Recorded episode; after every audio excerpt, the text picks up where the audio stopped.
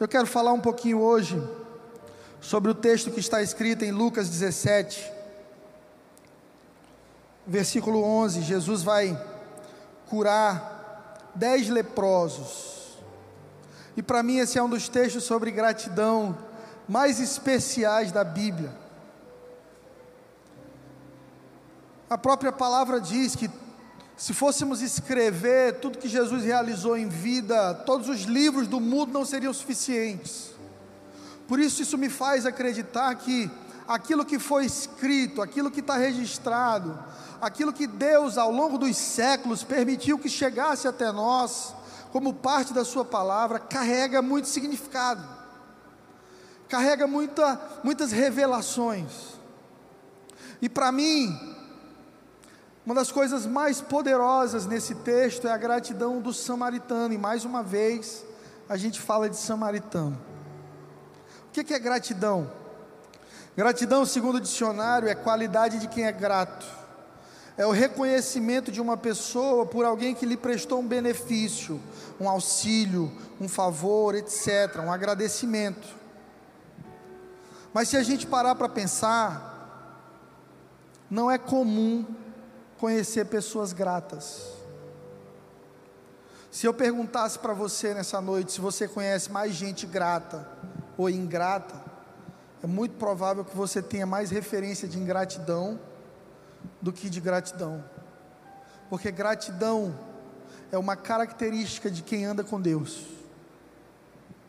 Gratidão é desenvolvida por pessoas que caminham com uma vida no espírito porque gratidão se conecta com a humildade. Só é grato quem é humilde o suficiente para saber que foi ajudado, para saber que foi abençoado. Tem gente que até para ser ajudado é difícil. Olha para você ter ideia, nesses dias de Natal solidário ali na comunidade Lagoa, ontem eu fui lá, e eu ouvi de uma família que os voluntários pararam na porta e disseram assim: Nós podemos orar por vocês, nós queremos dar cesta básica, queremos atender os filhos de vocês com médicos nossos. E a pessoa disse: Não, eu não quero. Mas por que, que você não quer? Não, eu sou católico. E agora a gente virou muçulmano? A gente começa a perder o relacionamento por causa da religião. Deixa eu te dizer uma coisa: Jesus não era evangélico nem católico, Jesus era o Filho de Deus. Ele disse: Eu sou o caminho, a verdade e a vida. Jesus nunca disse: Eu sou uma religião, me coloquem dentro de uma caixinha de religião para que vocês me expliquem para as pessoas. Não. Jesus disse: Eu sou o caminho, a verdade e a vida. Ninguém chega ao Pai se não for por mim. Olhem para mim, me imitem. Eu sou manso e humilde de coração. Está lá em Mateus 11, 29. Vamos ler. Tomai sobre vós o meu jugo. E aprendei de mim que sou manso e humilde de coração. Então vocês encontrarão descanso para as vossas almas, porque o meu jugo é suave e o meu fardo é leve. Você já percebeu que quem é cheio de gratidão é leve e quem é ingrato é pesado? Gente ingrata, você faz tudo por ela, ela sempre vai focar no que você não fez. Pega uma pessoa ingrata e ajuda de todas as formas possíveis. Mas se ela não tem relacionamento com Deus, se ela não entendeu o que é ingratidão, ela sempre vai dizer: Mas faltou isso aqui. Porque gratidão é fruto de quem anda com Deus. E Jesus diz: Olha, o meu jugo é suave. Andar com Deus é para ser suave, não é para ser pesado. Quem anda com Deus não fecha a porta para ninguém, abre a porta para todo mundo. Quem anda com Deus aprendeu a perder o orgulho, o ego e caminha em humildade e mansidão como Jesus. Tem gente que nem para ser abençoado serve. Eu lembro o tempo que eu morei em Belo Horizonte, às vezes eu dizia para alguém assim: Deus te abençoe, a pessoa dizia: a todos nós. Tem gente que diz a você também. Está ah, pensando que tu vai me abençoar? Eu também te abençoo. Mas eu te abençoei primeiro. uma briga por quem abençoou quem. Porque a questão não é a bênção, mas é quem deu a bênção. E aí enfraquecemos no relacionamento porque começamos a lutar por mérito. E pessoas que lutam por mérito, elas não desenvolvem gratidão. É o que eu sempre digo para as famílias aqui da igreja, para os casais que vivem crises. Eu digo: olha, vocês podem escolher discutir mérito ou discutir propósito mérito é de quem é a culpa. Por que, que a gente está assim? Por que, que nossa empresa quebrou? Por que, que, que aconteceu esse adultério? Por que, que nossos filhos não gostam de nós? Por que, que a gente chegou perto do divórcio? Por que, que a gente está sem dinheiro é, já um tempasso juntos e não construímos nada? Esse porquê vai trazer muitas dores. Melhor do que discutir mérito é discutir propósito. Ok, deu errado. Para onde que a gente vai agora? Para onde que a gente vai agora? Porque quem tem mentalidade de reino se move por propósito, não por mérito. Uma das coisas que eu aprendi assistindo The Crown, a série da rainha Elizabeth, foi justamente isso. Chega um momento que o casamento da rainha está péssimo. Ela olha para o marido e diz assim: O que é que a gente vai fazer para mudar? Porque o divórcio para a gente não é uma opção. E aquilo marcou meu coração, porque tem muita gente na igreja que a primeira briga que vive, já joga aliança no outro e diz que vai separar. Tem muita gente na igreja que na primeira enfermidade que enfrenta, questiona Deus, blasfema e vira as costas para Deus. Tem muita gente que já viveu milagres de Deus durante muitos anos e agora está passando por um deserto, por um momento difícil, mas não consegue ser grato no deserto e se afasta de Deus, machucado, ferido, ofendido. A rainha Elizabeth é mais crente do que muitos de nós, porque no meio de uma crise olha para o marido e diz: O que é que a gente vai fazer para vencer? Porque o divórcio não é uma opção para a gente. Tem algum casal aqui, alguém casado? Olha para o teu marido aí, se ele está perto de ti, e diz: o divórcio não é uma opção para a gente. O divórcio não é uma opção para você, mas a gratidão é reconhecer as dádivas de Deus nas nossas vidas, reconhecer a bênção que as pessoas são nas nossas vidas, é cura para o nosso coração. Será que você separa um momento do seu dia para parar, sentar e agradecer? Uma vez eu vi uma frase na internet: se você acordasse hoje apenas com as coisas na qual você agradeceu ontem em oração a Deus, o que você teria? Alguns de nós amanheceríamos sem nada, porque estamos tão focados no que precisamos, que esquecemos tudo que o Senhor tem nos dado tudo que Ele tem feito nas nossas vidas.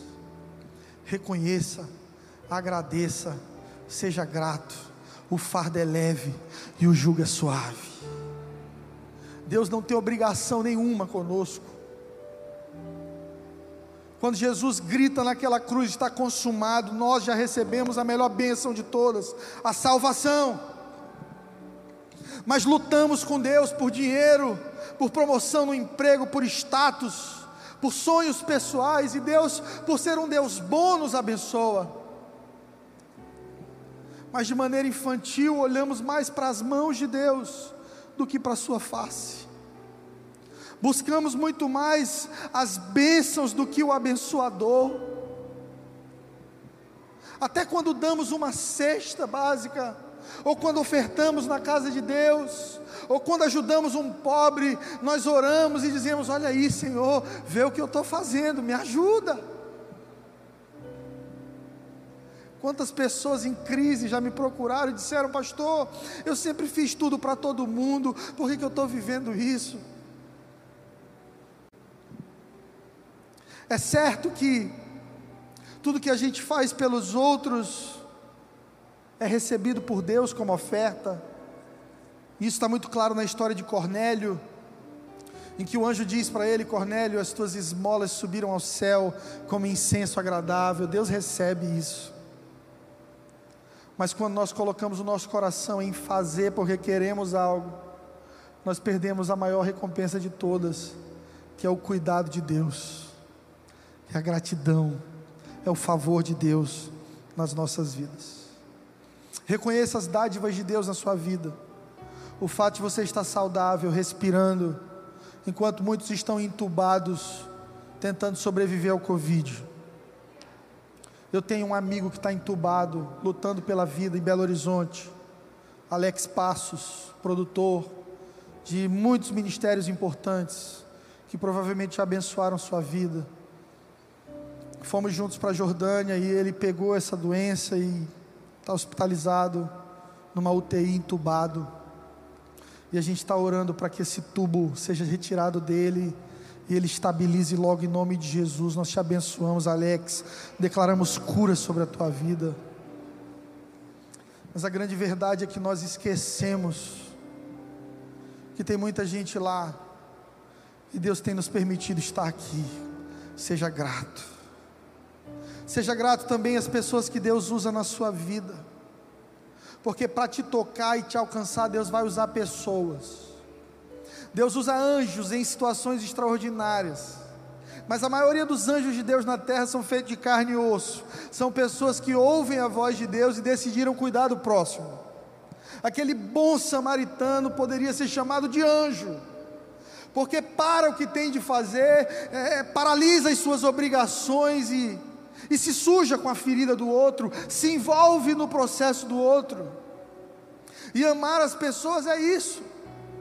O reino de Deus é isso, é se sujar com a ferida do outro, é parar a tua vida, você está cansado, quer ir para casa, mas ir jantar com um casal que está a ponto de divorciar e tentar ajudá-los a entender que existe ainda um caminho de vida e saúde, se eles decidirem assim. É olhar para aquela criança do semáforo, é olhar para o venezuelano que está com a plaquinha lá pedindo ajuda, e no lugar de desconfiar, se envolver, ajudar. Eu quero te desafiar esse ano a honrar e agradecer as pessoas que Deus tem usado na sua vida. Olha para os teus últimos dez anos e veja quem foram as pessoas mais importantes na tua história. Liga para elas e diz: Olha, eu lembrei de você hoje. Eu não tenho muita coisa para te dar, mas eu quero te dizer que você é importante para mim e que eu sou grato. Gratidão cura. Gratidão cura quem, quem vive esse princípio. Aprenda que honra não é para quem precisa, honra é para quem merece. Nós honramos, nós cuidamos, não somente porque a pessoa tem uma necessidade, mas porque ela fez parte de uma época importante da sua vida. Vamos ler Lucas 17, versículo 11. E aconteceu que, indo ele a Jerusalém, passou por dentro de Samaria e da Galiléia, e entrando numa certa aldeia, saíram-lhe ao encontro dez homens leprosos, os quais pararam de longe. Óbvio, leproso tinha que manter distância de gente sã. Os leprosos, quando andavam na rua e viam pessoas, eles gritavam: leproso, leproso para que quem tivesse no caminho se distanciasse, saísse fora.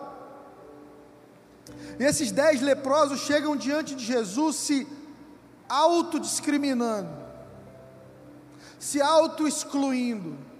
Eles querem a bênção, mas sabem que não são dignos da bênção.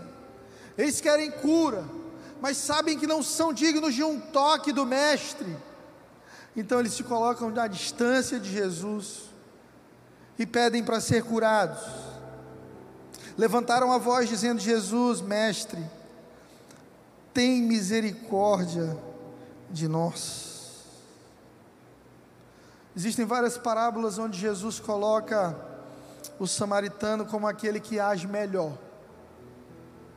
como a parte que está mais perto de Deus, não a parte que está mais longe. Enquanto eu lia isso hoje na minha sala, eu estava pensando você já parou para pensar que aquelas pessoas que nós não gostamos ou desprezamos podem ser de repente melhores do que nós? Você já parou para pensar que Deus ama quem você odeia? Que Deus não deseja o mal dos seus inimigos, mas deseja restaurá-los, santificá-los e abençoá-los. Porque Deus não é um pistoleiro que a gente encomenda para destruir a vida de quem está nos perturbando. Eu já vi pregações assim, para mim são completamente antibíblicas. Ah, estão te desejando mal. Olha, vai pegar câncer. Olha, Deus vai matar, porque está mexendo com o ungido do Senhor. Isso é religiosidade. O coração de Deus é salvar, curar, restaurar a humanidade inteira, inclusive os meus e os seus inimigos. Por isso a palavra diz que Jesus é a justiça de Deus. E diz que a nossa justiça é trapo de imundície porque a gente condena os outros por coisas que a gente também faz. Porque a gente exclui as pessoas da graça por pecados que talvez não sejam iguais os nossos, mas são tão pecados quanto os nossos. Ei, Deus ama quem você não gosta. Deus ama os seus inimigos. Por isso Jesus eleva a figura do samaritano e diz assim: ó, o samaritano que não é judeu, está melhor do que você. Às vezes a gente está dentro da igreja e tem gente que por estar tá dentro da igreja acha que está no clube dos santos. Aí fica apontando para fora. Não, porque fulano está lá fora, fulano está desviado, fulano não sei o quê. Como se as pessoas que estivessem no mundo fossem nossos inimigos. Quando, quando Tiago diz que quem se faz amigo de Deus se torna inimigo do mundo, Tiago está falando de um sistema, não de pessoas. Porque no mundo você é o que você tem. E Deus está dizendo: olha, se você for meu amigo, você não vai funcionar dessa maneira. Você vai amar pessoas em lugar de amar coisas. O Evangelho é amar pessoas e usar as coisas para promover o reino na vida das pessoas. E um samaritano que não era religioso entendia mais isso do que qualquer outro. Ei, samaritano, meu irmão, é aquele cara que você passa na rua e se olha assim e diz: misericórdia. Samaritano é aquele bandido que você encontra na periferia e você quer distância dele. É justamente assim que os judeus tratavam os samaritanos, um preconceito. E aí Jesus nos ensina que as pegadas dele estavam sempre em lugares onde talvez nós nunca tivéssemos coragem de ir, mas ele foi. Jesus estava com as prostitutas, Jesus estava entre os bêbados, Jesus morreu entre ladrões, mas onde foi? Ele revelou a imagem do Deus Pai. Tem muita gente que usa essa desculpa para estar com os outros. Ah, pastor, Jesus estava com pecador, então eu vou para o carnaval de Salvador, né? Jesus estava com pecador mesmo, eu vou para o show de Marília Mendonça. Se eu não for, meus amigos vão dizer que eu sou preconceituoso. Ei, Jesus entrou na casa de Zaqueu, mas não saiu corrupto de lá. Jesus perdoou e abraçou a mulher adúltera, mas não adulterou com ela. Nós temos que ter misericórdia do pecador, tocar no pecador, mas nos distanciar do pecado, amém? Deus vê valores escondidos dentro de nós, e até esses dez leprosos, que pedem cura, e dizem aqui: Jesus, verso 13: tem misericórdia de nós. Aí Jesus diz assim: pode ir, se apresentem aos sacerdotes. E aconteceu que indo, eles ficaram limpos, porque o milagre está em obedecer à voz de Deus. Alguns de nós ainda não vivemos milagres em algumas áreas das nossas vidas, porque Jesus já disse: vai, e você ainda está parado. Milagre é no processo.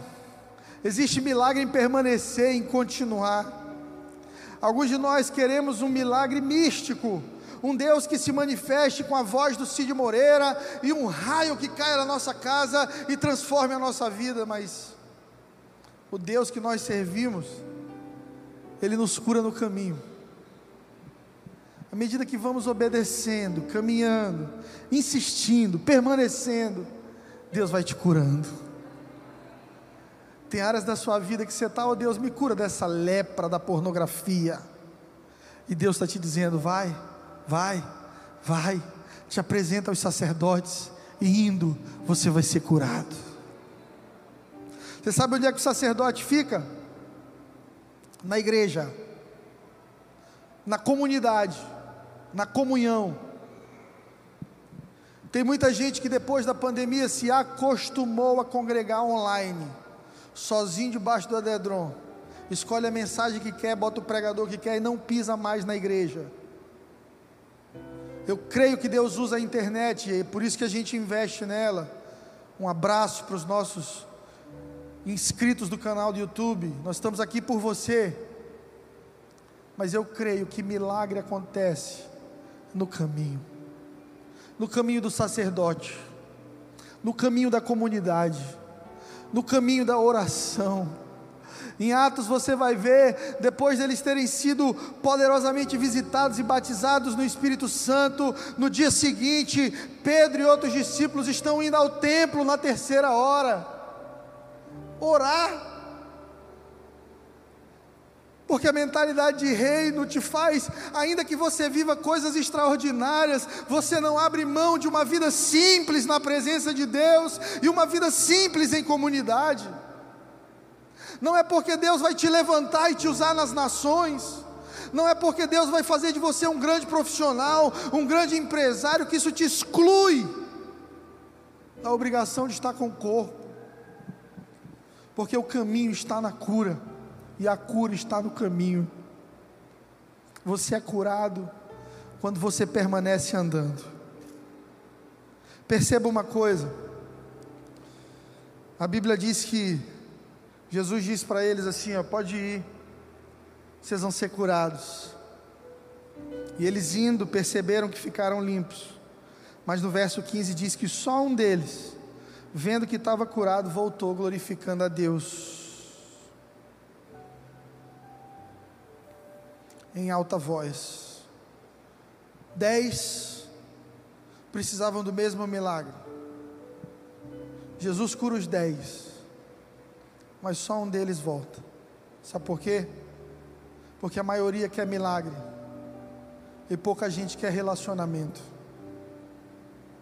A maioria das pessoas se relaciona com o teu dom e a minoria contigo. Pouca gente quer saber como é que você está, o que, é que você precisa, como está teu coração. Se você é chefe em alguma empresa, é, todo mundo vai te dar agora, no final do ano, um cartãozinho, um elogio. Olha, doutor, olha, doutora, obrigado, você é demais. Olha, pastor, você é lindo, cheiroso, maravilhoso.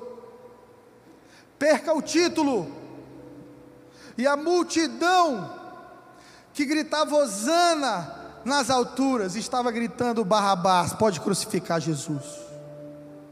A mesma multidão que exaltava Jesus e seus milagres condenou Jesus, porque a mentalidade de multidão é se relacionar com os dons e não com a pessoa. Eu te pergunto nessa noite: você quer só um milagre ou você quer Jesus? Você quer só uma bênção ou você quer um relacionamento com o abençoador? Você só quer sair dessa depressão? Ou você quer o Deus da alegria fazendo parte da tua história? Você quer só sair da crise financeira? Ou você quer o Deus que é dono de todo ouro e toda a prata, sendo seu Pai, seu Criador por toda a eternidade? Infelizmente, a maioria, quando vê que está limpa, esquece de Deus. Eu vou fazer quantos anos de pastor já, Flávia? 16 anos. Eu sei o que Jesus passou. Eu sei o que Jesus passou. Porque a maioria das pessoas elas querem o que você pode proporcionar. e depois que elas conseguem o que querem, você já não é mais um objetivo, você já não faz mais parte. Por isso, filhos de Deus caminham por um caminho de gratidão.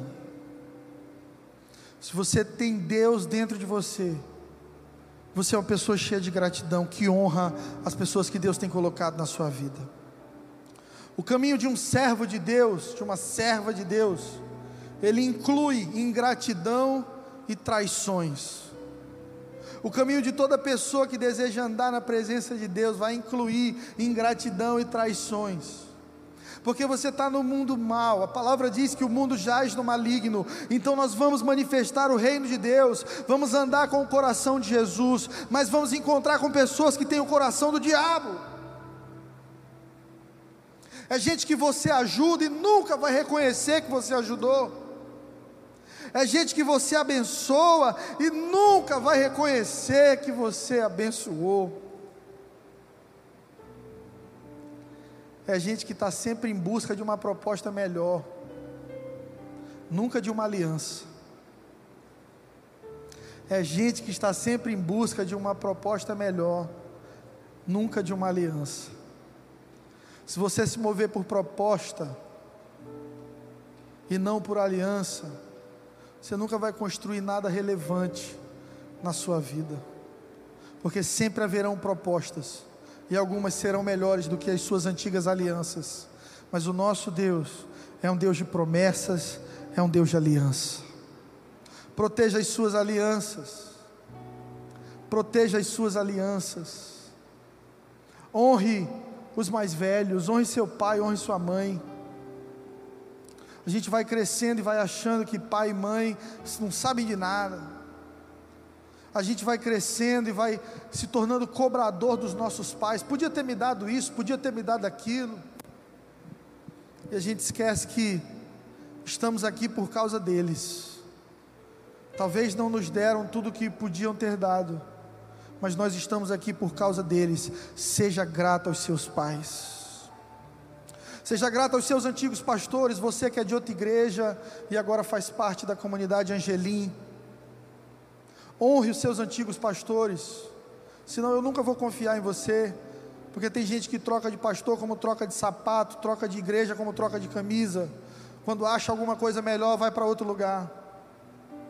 É gente que caminha por proposta e não por aliança. Eu caminho por aliança. Jesus caminha por aliança. Quem é filho de Deus caminha por aliança. Às vezes nove são ingratos, mas sempre tem um que volta para honrar. E esse somos eu e você, em nome de Jesus. Seja grato, seja grato. Aproveite esse fim de ano para agradecer a Deus, a sua família. Seja grato a quem te feriu. Seja grato a quem causou dificuldade no seu caminho. Você se tornou mais forte por causa disso. Não seja vítima, seja grato. Em Lucas 17, 15, a Bíblia diz que um deles volta e volta glorificando a Deus em voz alta. Ele volta cantando, gritando, dando glória a Deus, celebrando.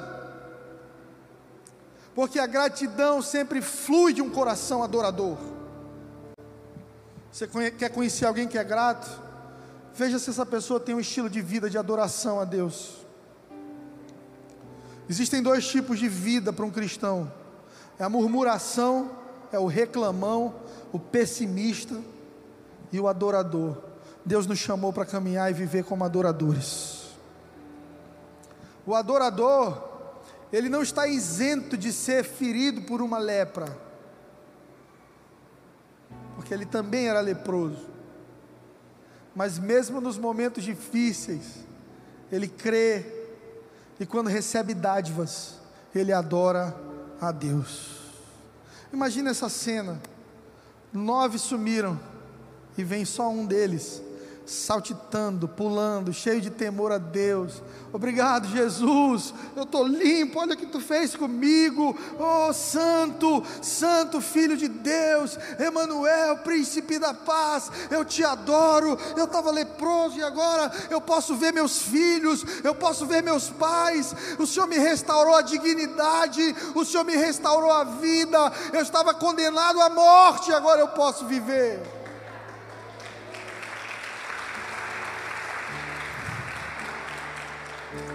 E caiu aos pés de Jesus com o rosto em terra, dando graças. E aí olha o que Jesus diz: esse era o quê? E este era samaritano. Um judeu ouvindo isso aqui, ele dizia: Ah, não, pelo amor de Deus. Toda história que Jesus conta, ele bota samaritano como bonzinho. É igual dizer aqui assim agora, ó, e ele voltou em alta voz, glorificando e caiu aos seus pés, e este era vascaíno. Você vai dizer, não é possível. Não é possível. Causava choque. Deixava os judeus confusos. Como pode?